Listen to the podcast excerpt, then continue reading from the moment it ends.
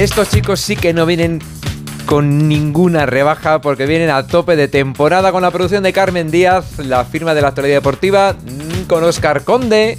Muy buenas Hola, tardes. hola, Oscar. Jorge, Tenemos ¿qué aquí a las- tal? tenemos aquí las mascotas del, del programa y no una- nos vemos, no una, nos vemos. Una barrerita, una barrerita. aquí, tengo que, me tengo que, Vosotros poner de puntilla de para rebajas nada, que venís Nada, a tope nada, estamos con- a tope, de, estamos a tope de temporada ya con la liga en marcha.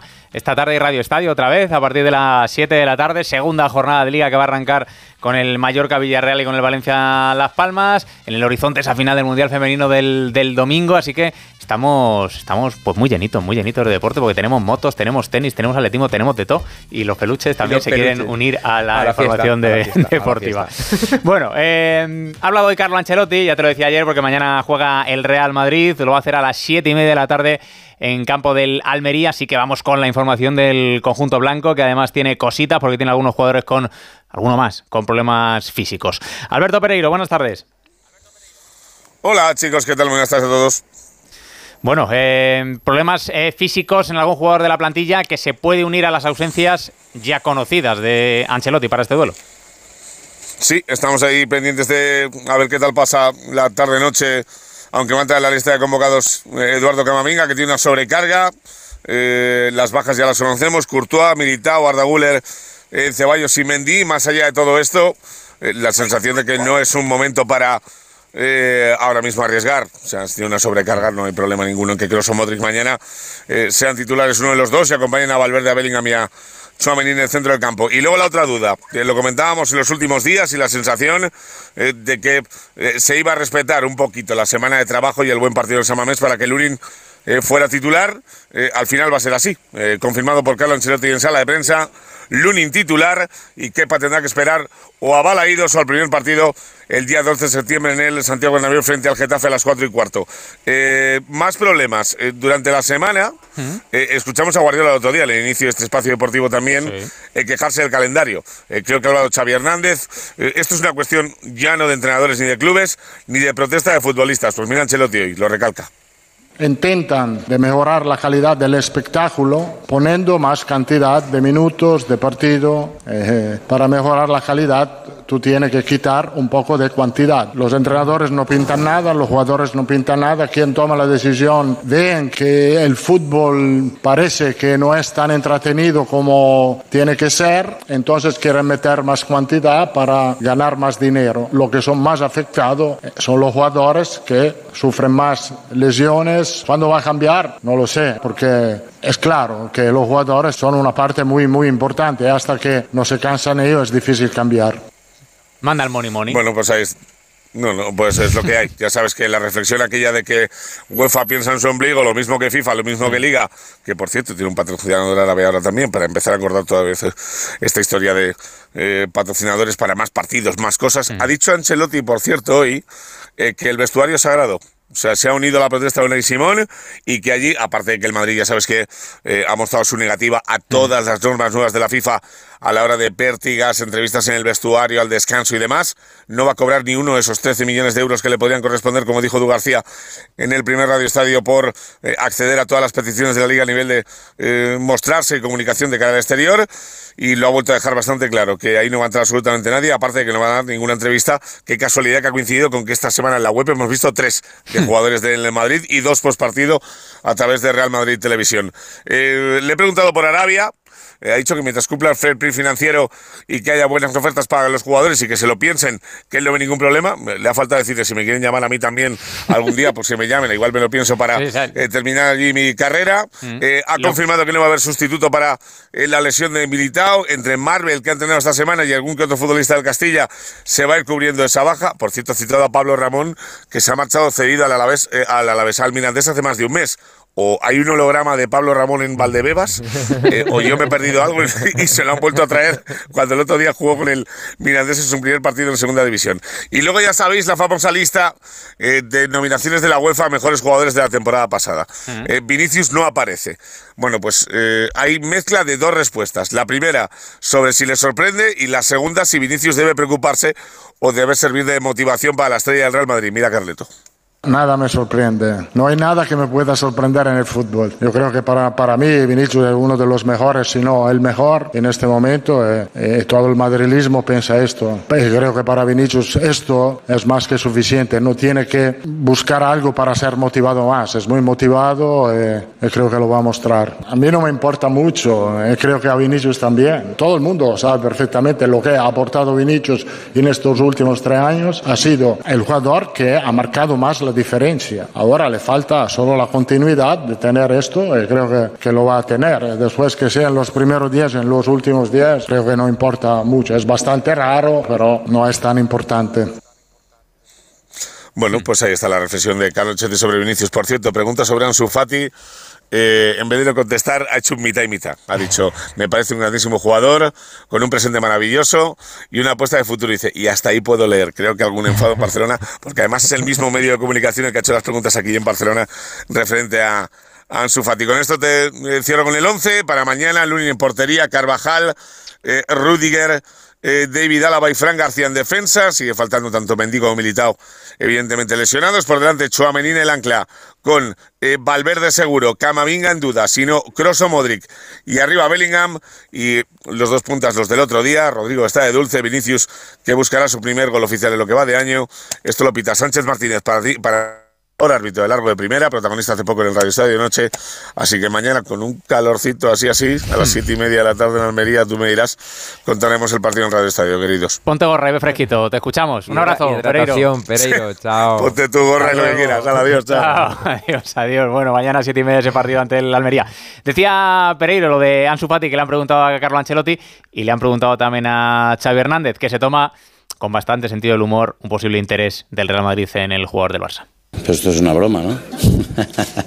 Yo creo que ya fui muy contundente la, la semana pasada hablando de, de Ansu, ¿no? Eh, se generan debates que para mí no tienen, no tienen ningún sentido, ¿no? Ansu es un jugador importante para, para nosotros y lo va, lo va a seguir siendo. Es patrimonio del club, lo vuelvo a decir, es patrimonio del club de presente y de, y de futuro.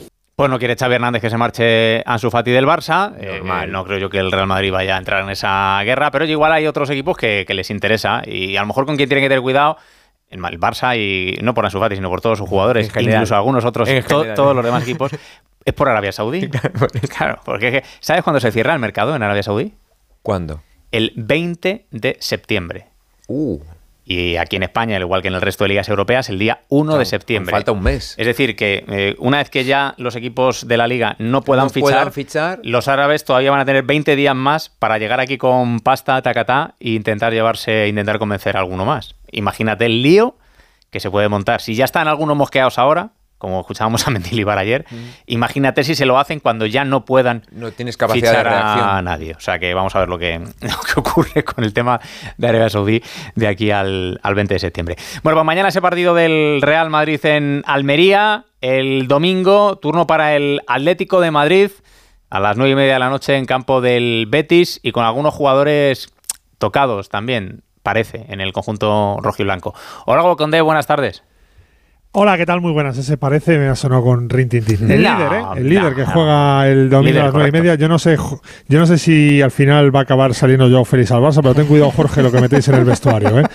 Hoy, justo antes de la práctica con el 11, que ahora te cuento lo que ha probado Simeone para el partido contra el Betis, molestias, se ha acercado al doctor Cota, le ha dicho que tenía molestias y se ha retirado del entrenamiento. Yo, Félix, que yo no lo dudo, pero es curioso, ¿no? Eh, que el futbolista que hasta ahora ha entrenado bien durante toda la semana, pues ha notado esas molestias y se ha retirado del entrenamiento. Más importante para el Atlético de Madrid, eh, no ha entrenado hoy Black, eh, dice el club que con una indisposición. Tampoco ha entrenado Correa con ese esguince que tiene en el tobillo que arrastra el golpe que se llevó el otro día contra el Granada, ni Pablo Barrios. Comenta el Atlético de Madrid que estos tres no están descartados para el partido contra el Betis. De hecho, yo creo que Black espero que esté. Y lo de Pablo Barrios no está descartado, que Correa lo tendría difícil, pero que al menos estos tres no están descartados. Como si lo están, ya lo sabes, eh, Jiménez, Reinildo, Molina y Coque, que son los cuatro lesionados del, del Atlético de Madrid. Uno de ellos, por cierto, Molina, hoy ha empezado a entrenar parte de entrenamiento con el resto del grupo, así que contra el Betis no va a estar, pero contra el Rayo sí, sabes que es un futbolista titularísimo. Y lo que te decía, lo que ha probado Simeone en el 11 es un poco sorprendente, porque sabes que tiene la opción de Bitzel en el medio centro, que Hmm. toda la vida ha jugado de medio centro, pero no le gusta de medio centro, le gusta de central. Así que Bitzel va a jugar de central, repito, por lo que ha probado hoy, ¿eh? Bitzel va a jugar de central junto a eh, Mario Hermoso y junto a Savic, los tres centrales. Apilicueta entraría en el carril derecho, y Llorente iría al medio del campo y el que va a hacer de 5, el que va a hacer de Coque y de Barrios, que no está, es Rodrigo de Paul. Así que Rodrigo de Paul acompañado por Lemar y Gordo Llorente, la verdad que suena bien el 11 de Atlético de Madrid y luego hoy ha probado a Memphis en lugar de Morata, o sea, serían Memphis y Griezmann en punta de ataque. Tiene buena pinta del Atlético de Madrid, en cuanto a lo que te decía de Joao Félix, no hay más novedades más allá de, lo que te digo, que se ha retirado con molestia. Que le molestaba, le molestaba algo, algo. Sigue, sigue sin haber oferta, sigue sin haber nada, Oscar, es lo que hay. Pues nada, un abrazo Hugo. Hasta luego. Un abrazo para todos. Chao. Bueno, partido del Atlético de Madrid el domingo. También juega el domingo el Getafe, 7 de la tarde en Girona, después de ese empate inaugural en el partido ante el Barça. Alberto Fernández, buenas tardes. Hola Oscar, Jorge, muy buenas. Sí, bueno, además ha sido una semana más mediática de lo normal, podemos decir, por el colisión Alfonso Pérez, con ese revuelo sobre todo mm, con la figura de José Bordalás en el centro, el estilo del Getafe, el partido frente al Barcelona. Y fíjate que acaba de terminar hace unos minutos la rueda de prensa previa a ese encuentro frente al Girona del próximo domingo. Y respecto a este asunto, eh, bueno, ha dicho que está tranquilo y que mientras cuente con el apoyo de la gente del Getafe y de su afición, que a él, a él le vale y le conforma, ¿no? Ha sido, es verdad, un poquito perfil bajo esa conferencia de prensa porque ya suficiente ha hablado Bordalás durante la, semana, como por ejemplo anoche, aquí en Onda Cero. Este es José Bordalás, estas son sus palabras en Radio Estadio Noche. Si hubiéramos perdido, no se hubiera ganado el Fútbol Club Barcelona, no se hubiera hablado absolutamente nada de, de nada. No podemos dudar de los árbitros, si dudamos de los árbitros estamos estamos jodidos. Por lo tanto, al final los árbitros son humanos, se equivocan. En este caso creo que no se han equivocado absolutamente en nada. Bueno, esperemos que el domingo tenga un partido más tranquilito José Bordalás. En lo deportivo te cuento que están aún con las bajas de Arambarri, eh, de Luis Milla y de Nesunal. Mitrovic, que se lesionó el otro día, es posible que pueda llegar tras esa lesión de tibia, aunque ya ha dicho Bordalás que hasta el mismo domingo no lo van a decidir.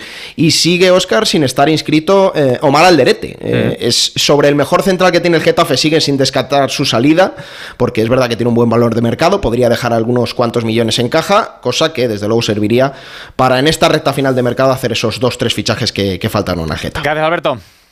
Hasta luego. El, último de los madrileños de primera a jugar será el Rayo, que lo va a hacer el lunes eh, ante el Granada y con caras nuevas en el conjunto de Valleca. Juan Ramón Luca, buenas tardes. ¿Qué tal, Oscar? Muy buenas. Pues sí, de momento con tres caras nuevas que se suman a las anteriores llegadas de Lejeun, Aridane, el Pacha Espino y Quique Pérez. Estos tres nuevos jugadores son Jorge de Frutos, el extremo que militaba la pasada temporada en el Levante, llega al Rayo a cambio de 5 millones fijos más 3 en variables y firma hasta la temporada 2027-2028.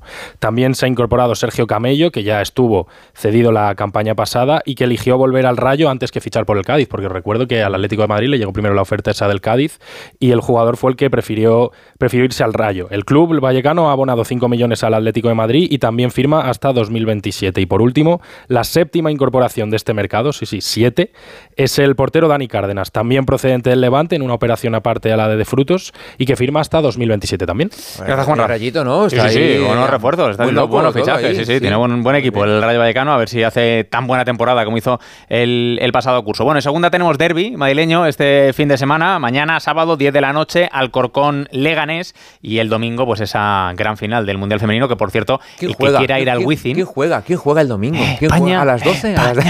A las, 12 España, Inglaterra y el que quiera ir al Wizzing ya puede descargar las entradas que estaban ahí disponibles o bien en la web del Wizzing o bien en la web de la, de la Comunidad de Madrid, pero estamos pendientes de cómo están eh, nuestras jugadoras eh, trabajando ya en Sydney. Carmen Díaz, buenas tardes. Muy buenas, Oscar. Pues las jugadoras siguen entrenando, eso sí, hoy sin Salma Parayuelo y sin Alba Redondo, que han sido apartadas del grupo por precaución. Salma por, para reforzar la rodilla, o sea, no, se teme de que no puedan llegar a la final, pero bueno, por precaución han decidido no jugar con el grupo y hacer trabajo específico. Que la cuiden bien y lleguen Exacto, exacto. Sobre todo Salma, que sin estrés, ha hecho muy buen papel. sí. sí.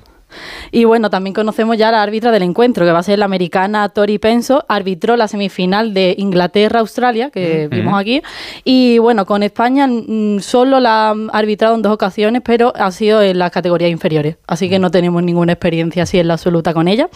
Y Ayer estábamos diciendo que iba a tener una presencia real allí en la, en la final, porque iba la, la reina Leticia y también la infanta Sofía. ¿Sabéis quién va también? Está ya de camino. Venga, sorprendenos. Luis de la Fuente. Luis de la Fuente, va para allá. El seleccionador del masculino también está allí. Y además, la Real Federación Española ha invitado a las siete jugadoras de la prelista que no han ido al Mundial. Ah, qué bonito. Entre ellas está Marta Cardona, que sí la habíamos visto que habían estado viendo algún partido de, de fase de grupos. Y bueno, es un partido, la verdad, que muy importante lo tenemos todos los españoles ahí apuntados eh, en la agenda porque es muy importante, una cita histórica, porque el, fútbol femenino ha crecido mucho en España, gracias a las jugadoras que tenemos ahora, pero también gracias a las que estaban antes, mm. que han ayudado a que crezca, crezca tanto y que en apenas eh, tres participaciones mundiales hayamos llegado a una final. Y sobre ello ha hablado Laia Codina.